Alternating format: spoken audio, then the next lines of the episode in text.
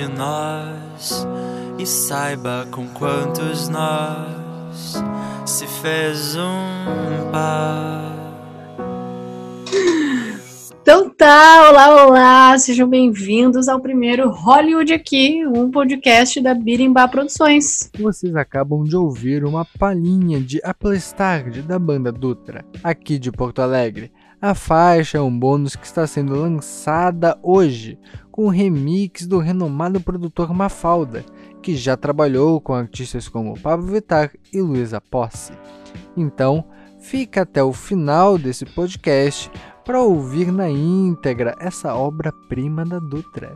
Eu sou a Jéssica Fontoura. E eu sou o Rafael Mog. E estamos aqui então para falar sobre cinema, transmídia e esse universo aí que somos apaixonados do entretenimento e da arte. A arte do episódio de hoje pertence a Luana Angeletti e conta até com uma grifezinha de roupas e adesivos. Segue aqui no podcast para mais informações. Isso aí, então, se tu quer acompanhar alguns insights, uh, devaneios, debates e exposições e ficar por dentro de como expandir o teu conhecimento te especializar sobre o cinema, tamo aí para isso. Lembrando aqui que esse podcast foi contemplado pelo FAC Digital RS de 2020. E para começar, nada melhor do que um tema mais amplamente conhecido que é o blockbuster. Hoje a gente vai falar sobre os blockbusters, é, como que funciona essa indústria, qual a importância, os impactos e como que a gente entende um pouco mais o que tem por trás de um blockbuster. E para então, isso nós vamos nos apoiar num livro chamado Blockbusters, como construir produtos vencedores no negócio do entretenimento de Anita Elberse, que, curiosidade dita aqui, e por isso ele é o nosso primeiro podcast, é um livro que surgiu a ideia de criarmos a Berimbá a partir da leitura dele. Então vale a pena conferir, ele tem vários insights bacanas. Isso aí, então conta pra gente, Mog, quem é a Anitta e qual é a relevância desse livro? O que, que ele expõe para o mundo? A Anitta Elbergs está aqui na orelhinha do livro. É professora da cadeira do Lincoln Fine em Gestão de Negócios na Harvard Business School. É a professora mais jovem a se tornar titular na história da escola de Harvard. E seu trabalho foi citado já no New York Times, no The Wall Wall Street Journal, Vert e Fortune. Quer dizer, ela não é pouca coisa não, a menina entende e esse livro é resultado de mais de 10 anos de pesquisa.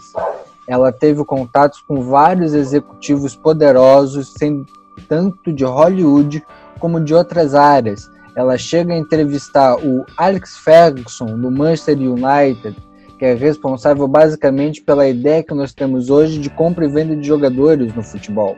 Ela chegou a entrevistar Alex Horn da Warner Bros, Jay-Z, LeBron James, Lady Gaga, todos esses personalidades sensacionais, inteligentes que revolucionaram o mundo do entretenimento nos últimos 20 e 30 anos foram entrevistados por ela e gerou um material maravilhoso com várias reflexões.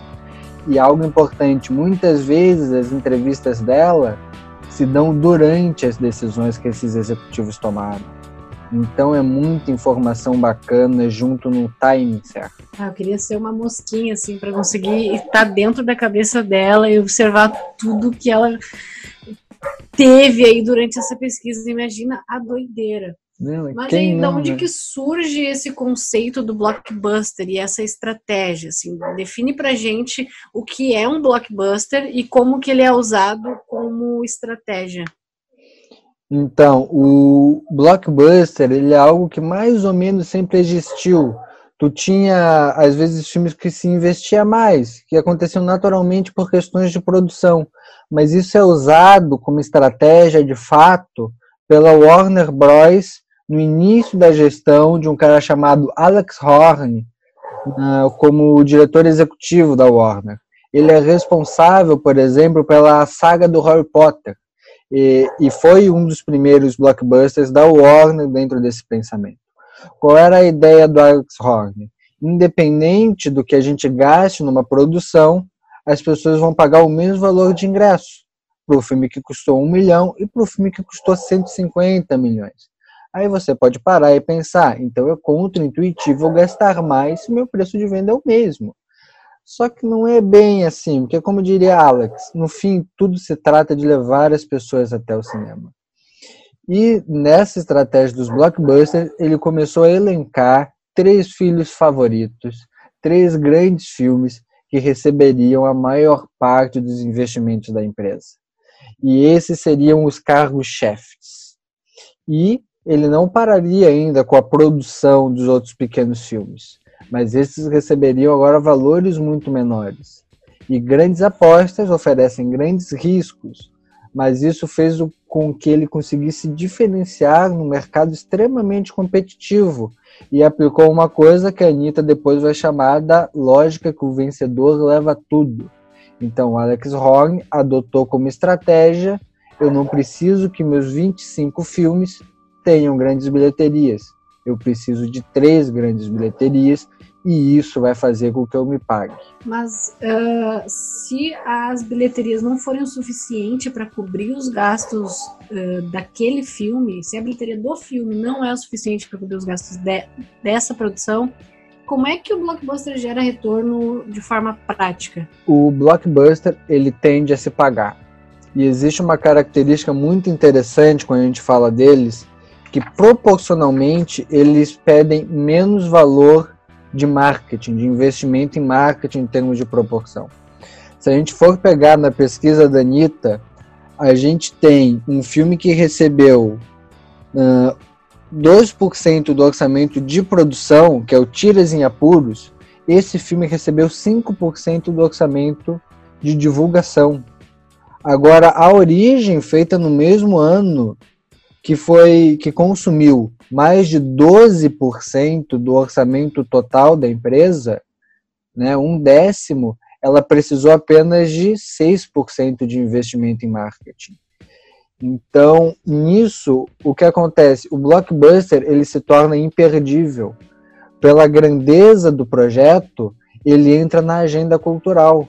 Está todo mundo comentando dele. Todo mundo viu no trailer da origem aquela sala girando a cara do Leonardo DiCaprio uma cidade sendo dobrada no meio. No momento que o espectador bad vê isso, ele pensa, tá, eu tenho que ver esse filme. Né? O mesmo acontece com Tiras em Apuros, porque é um filme perdível. Tu pode até gostar, mas tu olha para ele e pensa, eu posso esperar sair em outro lugar. A origem tu quer ver, porque tá todo mundo comentando e tu não quer levar spoiler. Então, os blockbusters sempre se pagam na bilheteria. Ah, e se eles não se pagarem? Já aconteceu. John Carter entre dois mundos. 150 milhões investidos, não arrecadou mais de 20 milhões. Speed Racer também teve o mesmo problema. O que acontece? Cabeças rolam. Não tem outra resposta. São grandes riscos, mas você tem grandes lucros. Se a gente for parar para analisar esses, esses números, a gente vai ver que 31% do lucro da Warner ao longo de 10 anos vem de 5% dos seus filmes mais caros. 5% representa 31% dos lucros. Enquanto, veja que é assustador, 25%, 25 do título, dos títulos menos importantes, um quarto da produção da Warner Bros. de uma década inteira representa apenas 4% desse lucro. E ah. representa 6% do investimento total. Ou seja, a gente pode chutar aí um prejuízo de 2% mais ou menos. Quer dizer, eles não se pagam. Agora, o blockbuster se pagou em muito, porque esses 5% de filmes mais caros receberam 20% do orçamento de produção total da empresa. E devolveram 31% do lucro, do excedente. Quer dizer, Sim. ele ainda lucrou mais na receita bruta. É 31% de excedente. Ele pagou os 22 e entregou mais 31. Sim.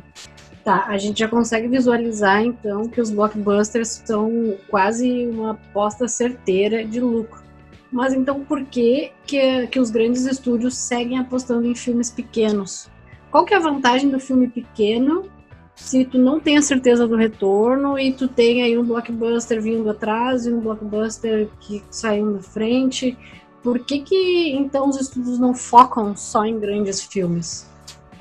Então, o mercado, né, ele tá posto com vários componentes. Tu tem distribuidoras, exibidoras, o público, as produtoras e os talentos. São coisas muito importantes a serem levadas em consideração. E as exibidoras, elas têm uma quantidade limitada de filmes que elas vão conseguir estrear por ano. E você tem várias produtoras brigando para grandes estreias, né? Tu nunca vai ver dois blockbusters sendo lançados um do lado do outro. Tu não estreia Star Wars junto com Vingadores. Então tu já tem uma limitação aí, porque o dinheiro do teu público não é infinito. Tu não quer que ele tenha que escolher entre um e outro. Tu quer que ele vá no teu. Então existe já essa limitação. E pensa comigo, as exibidoras, as salas de cinema, elas dividem o lucro dos ingressos com os impostos, com os produtores, com os distribuidores e muitas vezes com os patrocinadores. Quer dizer, esse dinheiro de ingresso ele é muito diluído. Onde os exibidores ganham dinheiro realmente é na pipoca. Eles ganham dinheiro na pipoca. E para ganhar dinheiro na pipoca, eles têm que ter sempre um filme passando porque eles assim eles têm um fluxo de caixa, eles têm um fluxo de público, eles fidedigam aquele aquele público a estar tá sempre lá assistindo. Então, no momento que uma Warner Bros produz 25 filmes no ano, ela ganha uma vantagem estratégica sobre uma Paramount, por exemplo, que vai exibir menos filmes, que vai fazer 10, 12, uma A24, que vai fazer menos filmes. A Warner ganha uma, uma vantagem estratégica em, olha, eu quero estrear meu blockbuster aí, eu vou estrear a origem, mas tu vai ter que passar o Tiras e Apuros, não sei o que, eu não sei o que, e eu te entrego mais cinco filmes para tu passar junto aí, mais o meu blockbuster. Tudo isso gera acordos melhores, contratos melhores, né? E assim é que tu acaba garantindo o lucro nesses blockbusters. Porque se fosse só a estreia do blockbuster, o teu custo de distribuição também seria mais alto mas quando tu vende em pacote, tu consegue negociar condições melhores. E sem falar que uma história que a Anitta nos conta, né, que o Alex Horn conta para ela, quando ele se despediu da Warner em 2010 e foi para Disney para gerenciar nada menos, nada mais que os Vingadores. O cara basicamente saiu de Harry Potter para Vingadores. Eu queria muito saber onde é que ele mora, qual dinheiro ele tem, porque o cara, meu Deus do céu, né? de, definiu duas décadas. passos. Pelo amor de Deus, ele deve viver em Marte. Mas ele conta que apesar de todo esse sucesso estrondoso, desses blockbusters, de toda essa lógica, na festa dele de despedida, o George Clooney foi agradecer a ele e não agradeceu por nenhum blockbuster. Agradeceu pelo filme Menina de Ouro. Foi um filme de baixo orçamento que o George e o Clint Eastwood queriam gravar e nenhuma produtora de Hollywood queria apostar naquele filme. Todas achavam que não era bilheteria, que era um filme muito arriscado, que não valia a pena. E o Alex, como ele tinha aquela segurança de estou apostando em meus blockbusters e ainda tem uma franquia que é o Harry Potter, que me garante uma segurança que não vai ser um desastre como foi o Speed Racer, porque eu já estou no sétimo filme dessa franquia, eu posso fazer o Menino de Ouro que o George quer. E fez o filme. E o George, quando foi agradecer, agradeceu por esse filme, não agradeceu por nenhum blockbuster. E com isso, os talentos gostam de trabalhar contigo e vão aceitar eventualmente a fazer blockbusters que talvez eles, como artistas, não queiram fazer. Mas existe toda essa negociação né, entre as emissoras, entre os talentos, entre as distribuidoras e a produtora. O importante é tu ter os filmes e saber para que eles servem. Né? Eventualmente acontece, Jéssica, de ter um Se Beber Não Case. Foi um filme com orçamento baixo, que estourou em bilheteria e deu um lucro de 2 milhões. Mas isso é exceção à regra. Então, por mais que você ainda possa ter esse viés, essa possibilidade, tu tem que saber para que que os filmes servem. Eu estou fazendo esse filme para quê? É para arrecadar bilheteria, é para agradar um artista, é para conseguir negociar com a exibidora? Qual é o motivo de eu fazer esse filme? É, isso acontece não só em blockbuster, né? Mas em todos os filmes tu precisa ter esse objetivo claro para que tu possa trabalhar na divulgação, em estratégias de marketing, de conteúdo daquele filme, né? Mas vamos tentar então dar uma resumida aqui para quem ainda fica meio confuso em como criar um blockbuster, porque eventualmente quando a gente começa a produzir filmes, quando a gente começa a entrar no cinema, todo mundo sonha em fazer um grande sucesso de bilheteria, ah, porque eu quero fazer um blockbuster gaúcho, um blockbuster nacional. A gente tem esses objetivos, né? pequenos sonhadores. Então vamos lá, que características o projeto precisa ter para que o público olhe e entenda que é um blockbuster? O público, o exibidor olhe e entenda que aquele filme vai dar bilheteria. Agora, para quem surgiu agora no cinema. Então, uh, antes de pensar nesse público, quando a gente fala de um, block, um blockbuster, estamos falando de eu preciso de 100 milhões para produzir esse filme. Primeiro você tem que ter um filme com essa vocação, né? Não me gaste 100 milhões num filme que não tem a vocação para ser um blockbuster. Né, para um cinema de fluxo mega contemporâneo que trabalha com a ideia de não cinema, não me peça 100 milhões. Né? Mas essa vocação, tu, tu se refere à narrativa em si, ao potencial da história. Sim, sim. Essa vocação está no potencial da história. E antes de convencer o público, tu tem que convencer um executivo, tu tem que convencer o patrocinador, tem que convencer a pessoa do dinheiro. Como é que funciona? O cinema, ele, ele é de risco, ele é um negócio de alto risco. É o que a Anitta nos fala sobre a ideia do vencedor leva tudo. Né? Ela, nos, ela nos mostra, se eu não me engano, por exemplo, no mundo da música, 2, 3% dos artistas controlam quase 80, 70% do faturamento da música no mundo. Então, é a lógica do vencedor leva tudo. E quando tu chega para um investidor, tu chega para um produtor e diz para ele, eu tenho um blockbuster, eu preciso de 100 milhões para gravar ele, ele vai dizer, não, peraí, mas por que, que eu vou fazer isso? Né? Por que, que eu vou arriscar tanto? Olha esses números. Tudo se resume a números, no fim das contas, quando a gente fala de negócio. E tu vai ter que responder para esse cara. E tu não pode dizer para ele, é porque meu filme é bom. Porque, gente, filme bom tem um monte. E filme bom que não é gravado tem mais ainda. Então isso não é um argumento, né? Confie na minha arte, confie no meu filme, não é um argumento. Como é que você argumenta com essa pessoa? Com uma técnica de diminuição de risco. O que, que é diminuição de risco? Eu tenho esse filme, custa 100 milhões, mas o Rodrigo Santoro quer fazer. Eu falei com o Rodrigo Santoro, com a Fernanda Montenegro e com o Celton Mello. Os três querem fazer. Pô, aí eu já tenho segurança, porque esses três caras aí têm bilheteria. Esses aí só, só aí, vai, né? Só curte. É, esses três caras têm público. Né? Outra, além de eu ter esses três atores, é baseado nesse livro aqui, que vendeu bastante, de um escritor brasileiro, não sei o que, já vendeu 100 mil cópias. Pô, já tem um público primário já tá ali um público que vai consumir aquela obra. Então o produtor começa a ficar mais tranquilo. Então, ah, eu tenho um personagem conhecido, eu tenho uma história conhecida, eu tenho atores conhecidos, e isso vai diminuindo o risco dele. Mas, ah, Rafael, eu não tenho contato da Fernanda Montenegro, do Rodrigo Santoro, muito menos do Celton Mello. É, esse é um problema que todos nós enfrentamos. Mas, pensa comigo, Tá? A ideia é diminuir risco. Esse não é o único jeito de diminuir risco. Vamos pegar o 3% de exemplo, que foi um grande investimento da Netflix. O que, que o 3% fez? Eles investiram uma grana para fazer uma websérie com atores completamente desconhecidos. A websérie teve 50, 60 mil espectadores por episódio. No momento que tu senta com um player de mercado e diz, eu tenho, tenho 60 mil espectadores, ele vai dizer, ok, não saímos do zero, eu já tenho alguma coisa, o websérie já tem uma gordurinha aqui que vai me permitir arriscar menos, vai diminuir o meu risco. Então é importante buscar essas alternativas. Ah, eu não tenho os direitos de um livro de sucesso.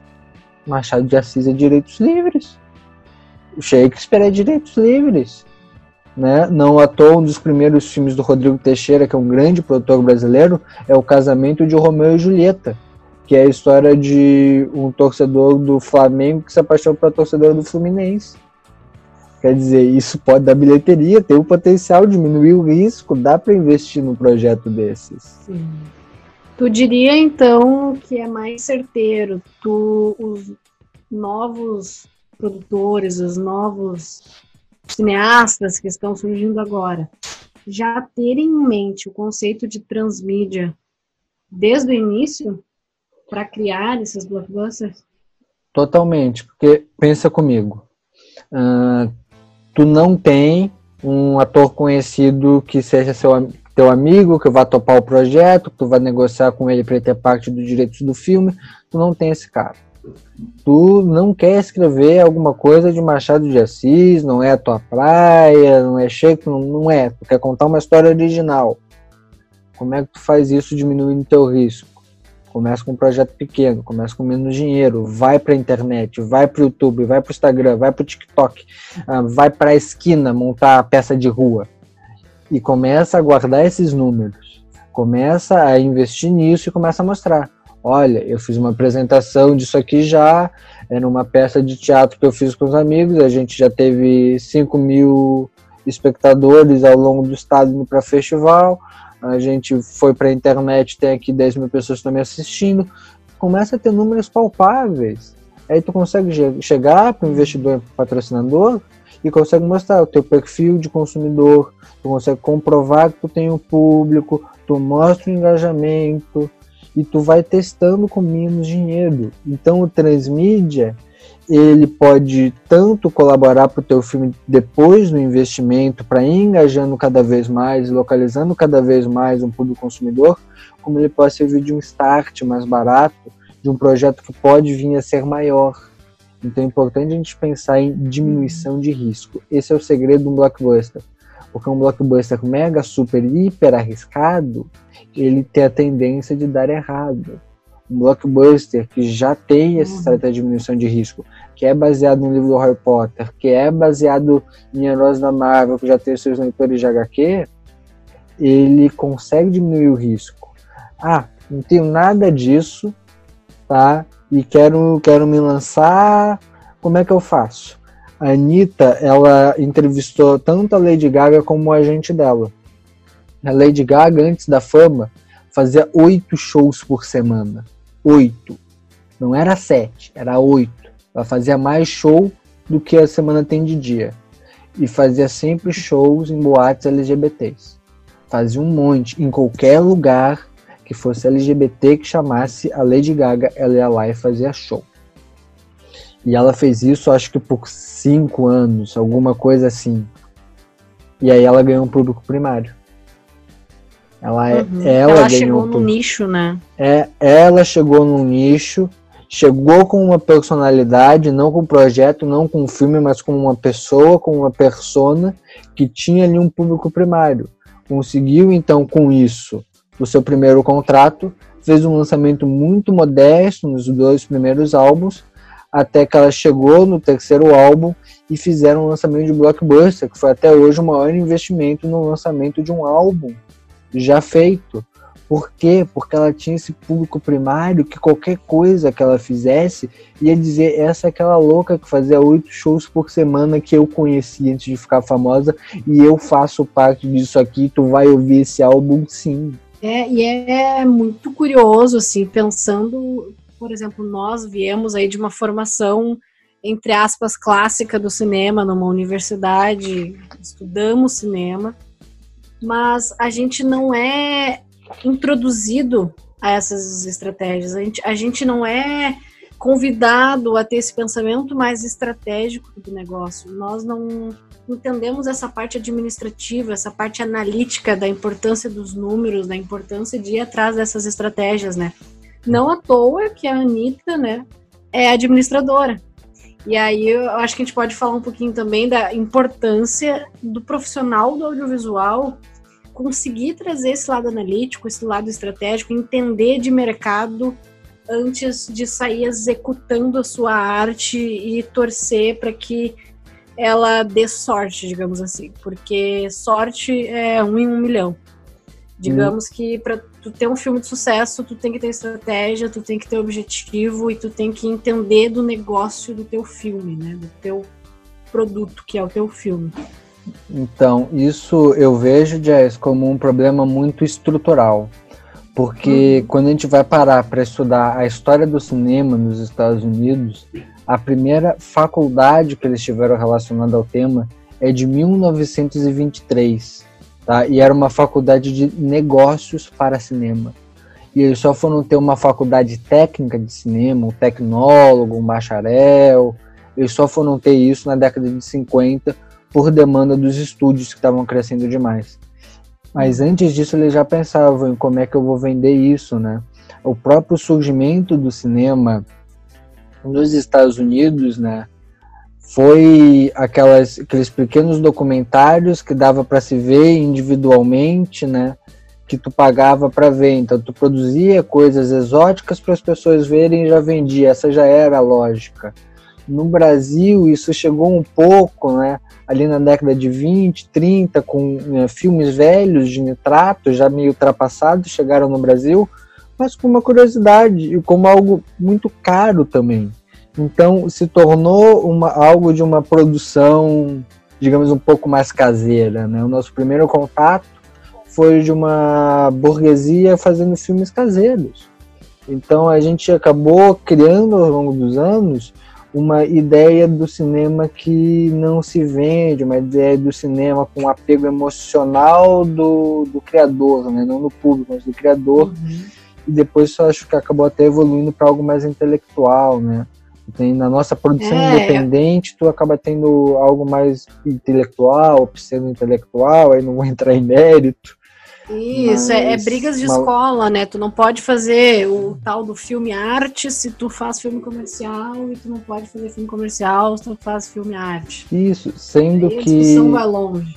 É, sendo que as nossas leis, na verdade, elas, elas preveem oportunidade para os dois no momento que a gente tem o fomento direto e o fomento indireto. Qual é a diferença desses fomentos?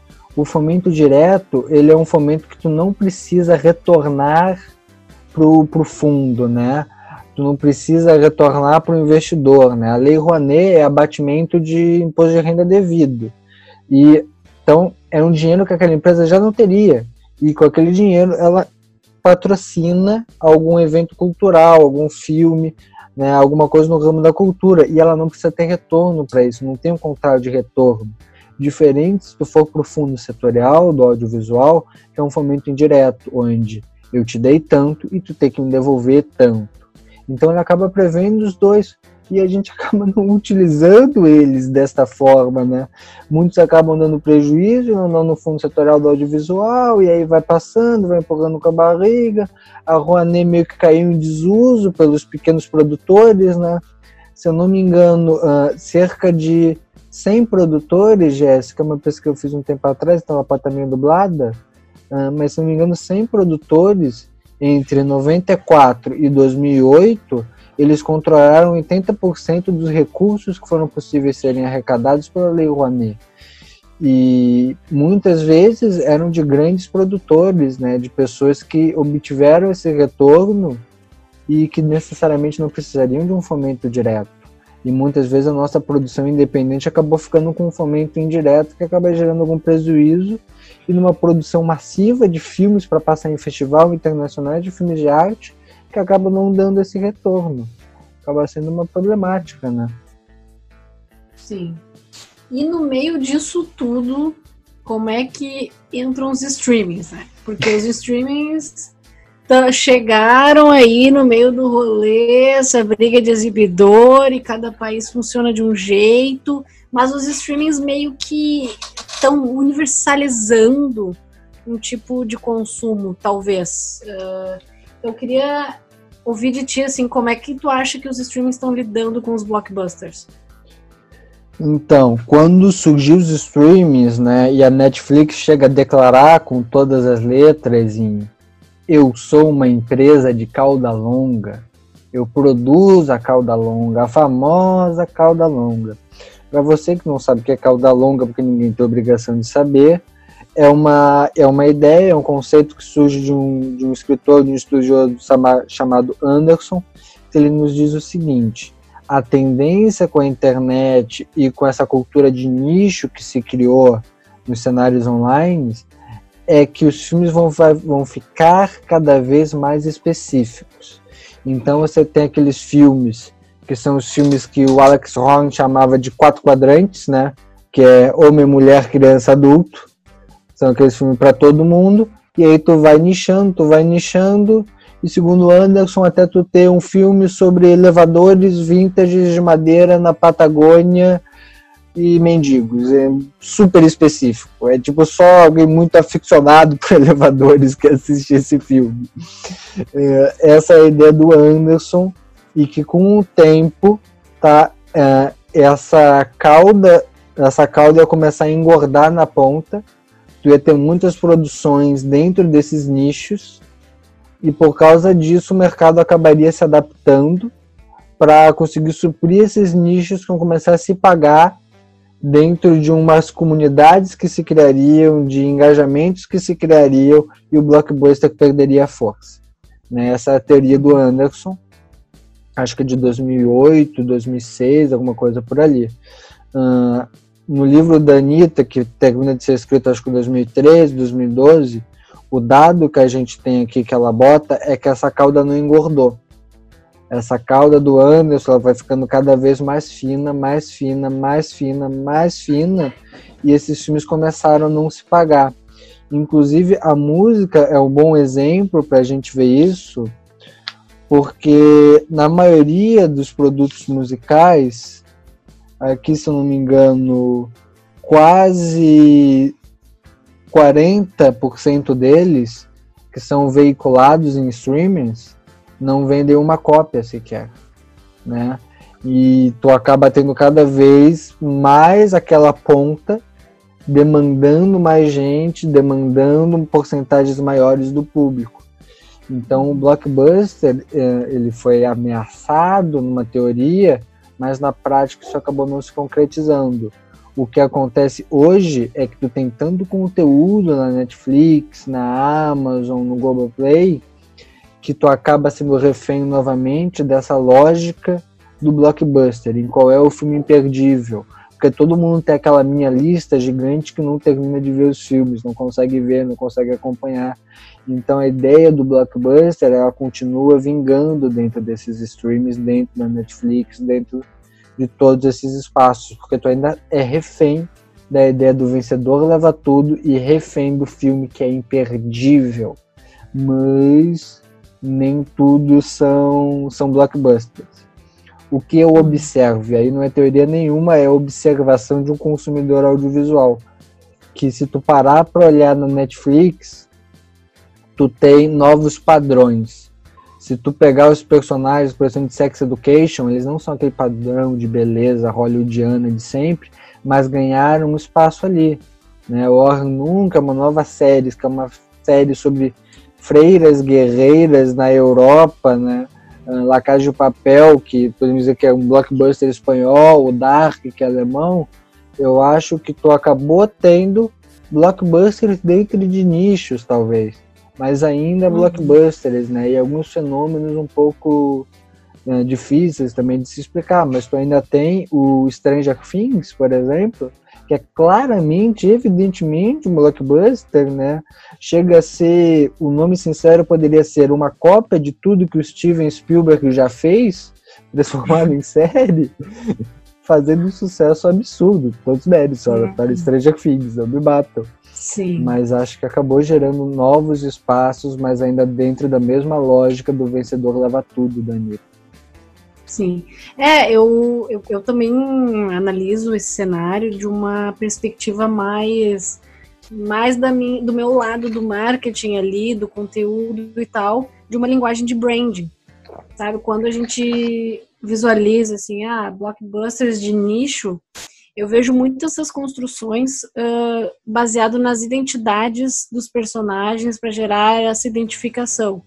Então, se uma coisa que no cinema sempre foi natural, a gente, o objetivo de contar uma história é que o público se identifique com a história e tal, isso é cada vez mais presente uh, tanto em, em, empresas, em marcas, quanto ca cada conteúdo que a gente vê sendo criado na TV, na internet e tal. E eu acho que quando esses produtos são muito, muito, muito específicos, para mim isso fica muito claro, assim, também, sabe? Fica muito claro de, tipo, a gente quer identificar com esse nicho e, e aí eu me pergunto, assim, se blockbuster seria a definição certa, sabe? Acho que isso talvez ainda esteja em aberto, não sei, só um devaneio, assim. É, é Mas. o, o blockbuster, né, na verdade, é uma questão numérica, né? Tu vai uhum. ter que uhum. pegar e perguntar quanto é que tu gastou. Porque não existe uhum. blockbuster de, de um milhão de reais. Isso não é o blockbuster.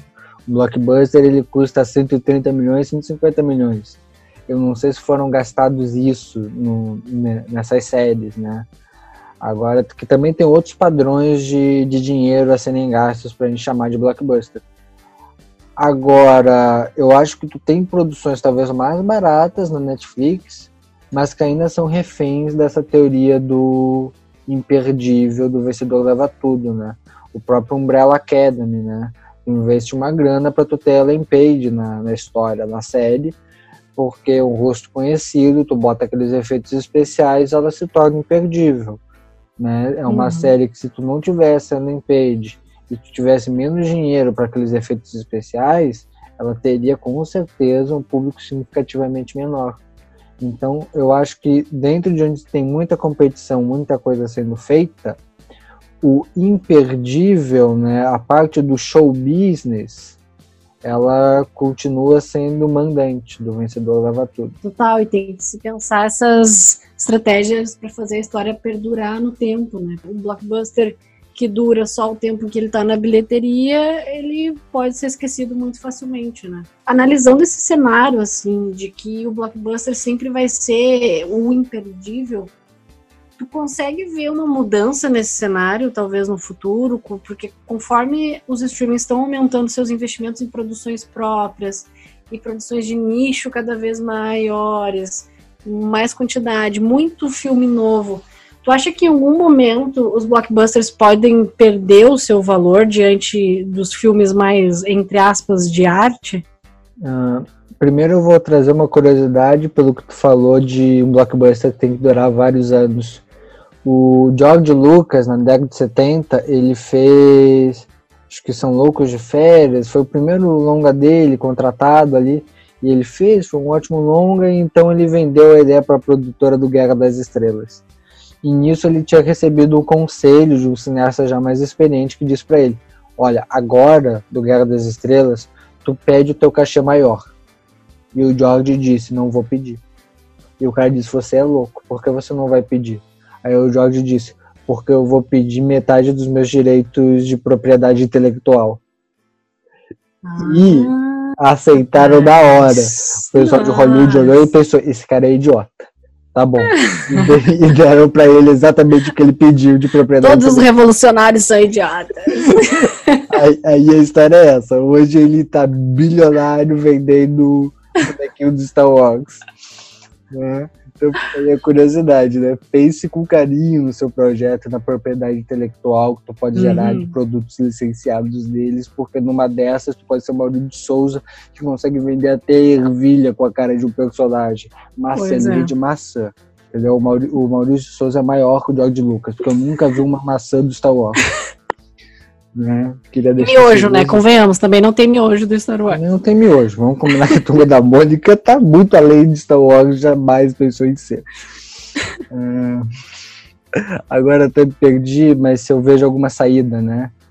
Do Isso. blockbuster perder força, é. sinceramente, eu, eu gostaria, gostaria, mas eu acho que eu não vejo o que eu vejo e eu acho que é uma movimentação natural é a, é a movimentação do progresso, né? Eu vejo a Casa de Papel, uma série espanhola, fazendo um mega sucesso. Eu vejo Dark, uma série alemã, fazendo um mega sucesso, o 3% brasileiro fazendo um mega sucesso. Então eu consigo ver uma internacionalização, né?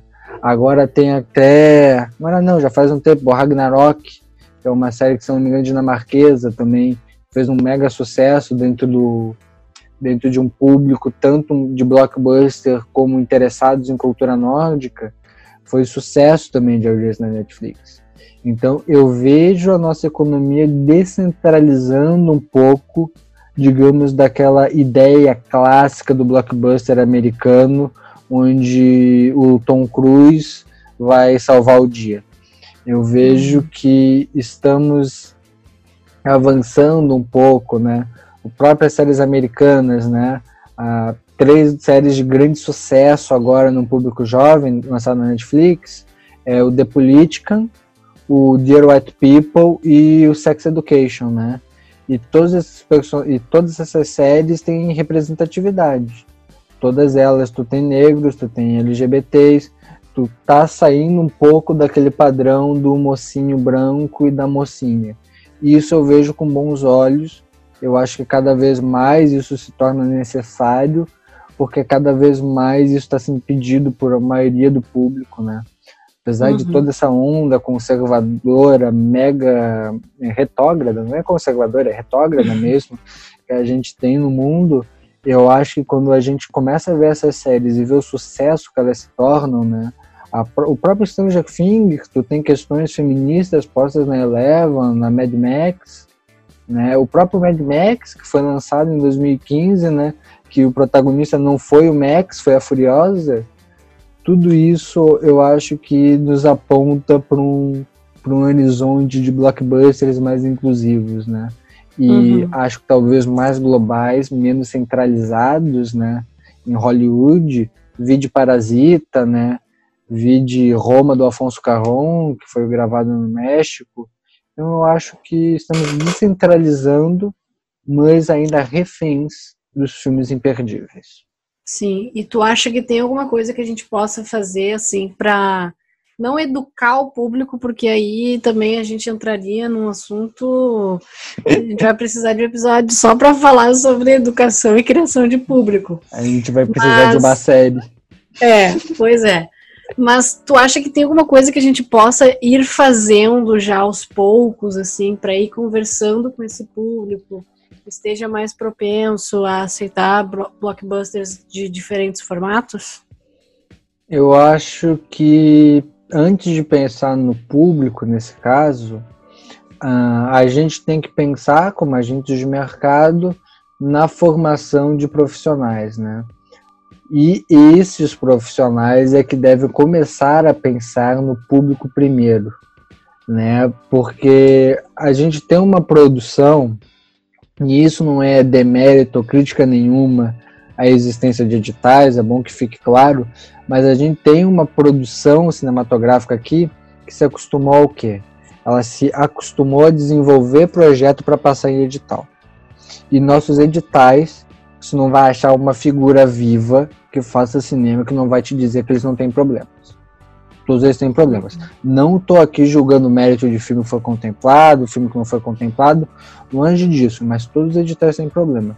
E no momento que a gente condiciona todo mundo a produzir conteúdo, para produzir os projetos, para editais que têm seus problemas, a gente está limitando esses projetos, a gente está gerando problemas futuros neles.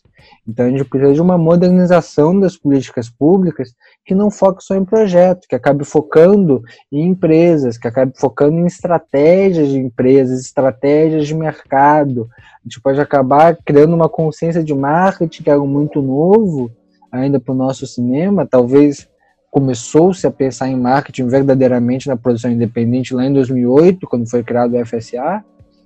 Então são, são coisas, são processos que a gente tem que ir para que a gente consiga gerar um ambiente onde o nosso profissional ele vai estar preocupado com o público, né? Onde nós vamos ter a figura do produtor preocupado com o retorno financeiro que ele tem que dar, a gente vai ter o diretor preocupado com o público, a gente vai gerar esse ambiente todo. Mas para isso passa de uma educação toda que tem que ser feita aos profissionais da área também, que acabam tendo essa mentalidade que muitas vezes nem são deles, é uma mentalidade imposta, né, dada a condição econômica do Brasil, onde a esmagadora maior parte dos projetos são financiados por editais, pelo governo, de condicionar seus projetos a esses editais, né?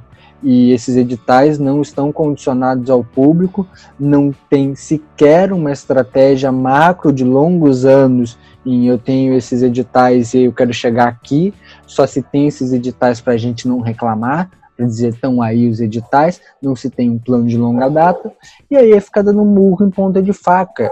E aí tu não vai conseguir ter uma produção que realmente chegue ao público, tu não vai conseguir formar esse público, porque tu não vai ter volume de filme, tu não vai ter marketing de filme brasileiro indo verdadeiramente nas salas para fazer isso.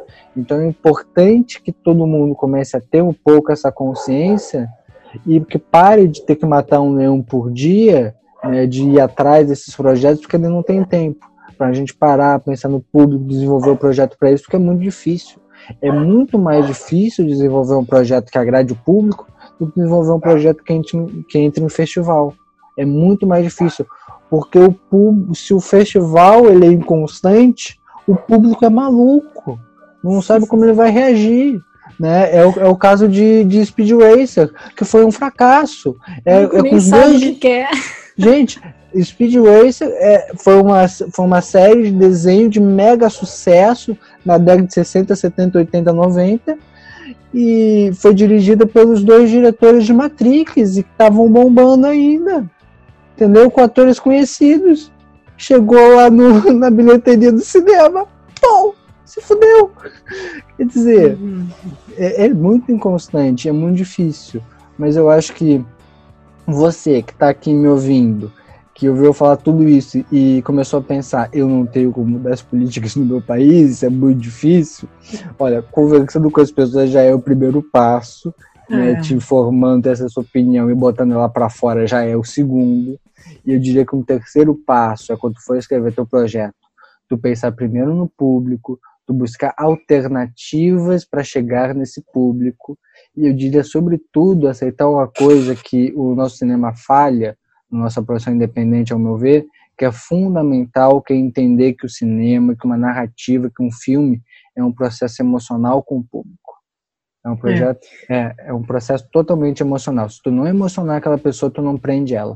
Se tu não prende ela, ela não mergulha na tela. Se ela não mergulha na tela, ela não se identifica com ninguém. Se ela não se identifica com ninguém, ela não paga ingresso e não vai ver teu próximo filme. Verdade. Eu adicionaria um quarto passo aí, talvez, que é entenda para onde vai cada centavo do teu orçamento. Totalmente. Domine o teu orçamento, sabe? Porque muitas vezes o problema está no próprio orçamento. Às vezes, né, tem editais de curta-metragem com um milhão de reais, com um milhão de reais tu faz um longa. E eu acho que também essa, essa disposição dos recursos que também a gente não vai conseguir mudar da noite para o dia, que a gente também precisa começar a ver já antes, assim, entender como é que se faz o orçamento, ver, dominar realmente a administração do filme, como tu administra ali a tua carteira pessoal, sabe? Uhum. Uh, eu não sei se tem uh, edital de curta de um milhão de reais. Eu chutei um valor aqui, mas é mais ou menos isso. Mas, né? mas o, o, que, o que havia, não, não existe mais, eu acho que acertado, era editais que contemplavam curtas com 80 mil reais. Acho que aqui no Sul era um edital onde tu investia, acho que 90 mil em dois curtas e 60 em outros dois. Eu acho hum. que tinha um edital que era mais ou menos assim os valores, né? Tá. E tu, tu contemplava, então, né, quatro produtores. Tu contemplava quatro produtores com esse dinheiro. Agora, no Faro Digital RS, eu achei uma decisão acertadíssima de pegar esses valores e repassar em R$ 1.500 para várias produções na internet. A diferença, o potencial que isso tem para criar novos nomes, para criar um diálogo com o público mais presente nessa internet, para trabalhar os nichos, para criar algumas collabs, é gigantesca, é muito maior do que se produzir quatro curtas-metragens que vão acabar indo para meia dúzia de festival, se forem, porque às vezes a gente tem curtas que são produzidos aqui e que só passam em festivais do Rio Grande do Sul. Então, assim, ó, tem que se ligar. Eu lembro que na época que saiu esse, esse, esse edital, daquele saiu do ar, não vai acontecer mais, eu lembro que teve um, um alvoroço. Como é que assim? Precisamos desse dinheiro? É, precisamos desse dinheiro, mas não para quarto curtas. Para uhum. quarto curso, me desculpa. Aí eu vou dizer que é desperdício de dinheiro público, a não ser que alguém me prove o contrário. Porque eu Sim. acho que se a gente pegar 300 mil reais e der e dividir isso em pares iguais de 3 mil e mandar um monte de gente fazer conteúdo para a internet, pode surgir coisa mais interessante do que de quatro outras metragens. Eu acho que é uma questão estatística. Se botar na ponta do lápis, dá até para provar. Dá, com certeza. Acho que também vai de encontro ao que a gente estava falando da cauda longa, né? Quanto mais, uhum. por exemplo, se esses pequenos projetos de 3 mil reais aí forem cada um em um nicho, olha quanto público a gente cria. É, totalmente. E pensa comigo, tu vai lá, divulga esses nomes, né? Ganhou fulano, fulano e fulana. E essas pessoas entram em contato de repente uma com as outras. Tu cria um collab, tu tá criando um ecossistema, uhum. né? Tu tá criando um, um, mercado, uma indústria que é colaborativa. E a indústria da internet é colaborativa. Os youtubers participam um no vídeo do outro, né? Os tiktokers fazem isso também. Então, gente, se toca arroba no Instagram o mercado do audiovisual, do entretenimento, ele deve ser colaborativo. Isso é uma saída que a gente tem, né? É um mecanismo. Só que no momento tem quatro curtas-metragens, digamos, sendo financiados por edital, então tu não tem collab, tu não tem eh, dinâmica, tu tá criando um, um mercado isolado com alguns reis e o resto virou a, a plebe. Mas se tu tá dando 3 mil reais, digamos, pra um monte de gente para produzir conteúdos na internet, tu tá tu está fomentando o mercado de fato, que é a função do governo, é fomentar a indústria cultural. Uhum. Né? E ele tem que estudar a melhor forma de fazer isso.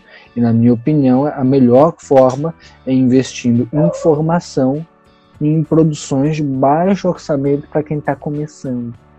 Porque a uhum. ideia é que através de cotas de tela, através de planos de longos prazos que não existem onde editais, os editais não tinham que ser para o projeto, tinham que ser para a empresa, né? Através disso, tu conseguiria criar a autonomia dessas pessoas que já entraram no mercado lá atrás e que de repente não vão precisar mais de fomento.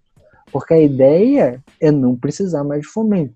Não é depender a vida toda de fomento, porque pode chegar um maluco a qualquer momento e fechar tudo.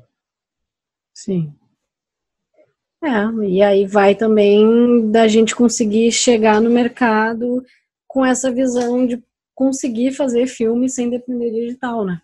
Quais são as formas, né, da gente conseguir financiar um filme sem ser pelo edital? Exato, e, e isso é todo um mecanismo. A galera adora dizer que nos Estados Unidos é tudo investimento privado, é mentira. Quem fala isso não estudou. Porque os Estados Unidos, lá na década de 30, 40, decidiu que o cinema era um meio de exportação da cultura norte-americana e investiu um monte investiu um monte com produto de exportação para invadir salas comerciais de outros países para vender o ideal americano. E se investiu um monte Sim. de dinheiro público nisso, quase como uma campanha de guerra. Coisa que o Brasil poderia fazer, seria muito bem-vindo. Só que eu acredito que é uma mudança muito mais interna, né? Antes da gente conseguir levar o nosso cinema para fora. Aí vai um trabalho de anos e anos, quem é. sabe um dia a gente consiga chegar lá. É, vai de um plano de governo, né, de uma estratégia é. para se colocar. Algo interessante é que isso que a gente quer no que a gente quer no Brasil foi aplicado na Coreia em 1992. Eles tiveram um presidente que foi apelidado de o presidente da cultura. Esse foi o apelido dele. Imagina que maravilhoso ter um presidente preferido. Ah. Mas em vez disso, em 1992, o Collor extinguiu o Ministério da Cultura. Então, é, cada um com seus problemas, né? Hoje eles ganham isso, Oscar. a gente lida com os, ah, eu não gosto de cinema nacional. Isso, hoje cinema gente... brasileiro é ruim. Isso, acho horrível, só tem, só tem piada e é. parece novela. E não fala muito palavrão. É. Antes, antes parecesse novela e tivesse piada. A produção independente é, é bem diferente disso. É, As pessoas não têm noção de como é plural a produção, né? É. São mais de 200 filmes feitos todos os anos. Sim, filmes ótimos. O cinema brasileiro é lindo, é lindo, lindo, lindo. Assim. É lindo, Mas eu acho que a gente chega um dia, um dia a gente vai chegar num lugar em que o nosso povo vai respeitar e vai admirar o nosso, o nosso cinema na sua maioria. Assim. Eu tenho, sou otimista enquanto a isso. Como diria Caetano, divino maravilhoso. É, e aí, ó, nessa vibe, com essa frase, eu acho que a gente encaminha para o fim. Eu acho que fecha. Né? A gente já entendeu, então, o que, que é o blockbuster, como é que a gente pode aí começar a produzir um blockbuster, a gente já entendeu a indústria temos um ótimo primeiro episódio. É, Espero come... que o pessoal tenha gostado, né? Começamos falando de blockbuster, terminamos falando de edital e ainda deu tempo de citar Caetano. Caetano, não... olha, é uma combinação é. perfeita. Você não pode dizer que não somos ecléticos em assuntos. É verdade. Mas então tá, Mog, quem quiser entrar em contato com a gente, qual é as nossas redes? Arroba Birimbá no Instagram e Birimbá no Facebook. E eu sou arroba Rafael Mog no Instagram. Só mandar uma mensagem, me seguir, tem sempre conteúdo em tudo. E o teu jazz é que tu não usa teu nome inteiro aí, tu me dificulta. É que, é que o meu nome ele é muito comum, então ele tem que ser o contrário. Meu arroba é arroba Fontoura Jazz. Fontoura igual biotônico mesmo. então, gente, é isso. Esperamos que vocês tenham gostado, que vocês pensem em cinema, que vocês pensem em negócios e que não fiquem na zona de conforto e botem suas ideias para fora sem medo de serem julgados. É isso aí. Podem contar com a Berimbá para qualquer dúvida, para qualquer devaneio, para qualquer bate-papo que queiram ter sobre cinema, sobre dar os seus primeiros passos no audiovisual. E isso. a gente está aí para isso. Isso, que quando a gente fala de mercado colaborativo não é da boca para fora não, isso aí é coisa que a gente acredita de verdade. Gostaram da arte de Luana? Pois então, vocês podem obtê-la, vocês podem tê-la em seu corpo, em sua blusa, em seu moletom, atrás de seu notebook colado no vidro da janela do seu quarto. Sim, pois esta maravilhosa vende sua arte. Vende em formato de adesivos, blusas e moletons. Os adesivos variam de 3 a 5 reais e os moletons variam de 45 a 70 reais. Tá interessado? Corre lá em luana.angeletti. Vai estar tá aqui na descrição. Fiquem agora com o último lançamento da Dutra, a Play Stard. E não esqueçam de seguir esses maravilhosos em seu Instagram, Dutra Oi. E acompanhem no Spotify, Dutra. Ai, ficou fofo esse episódio. Ficou fofo. É, eu né? só tenho que descobrir agora como é que eu paro aqui. Vamos ver. É, eu não sei se é no pause, se é no stop, se é no record. É stop. É stop? E saiba com quantos nós se fez um par. E eu vou.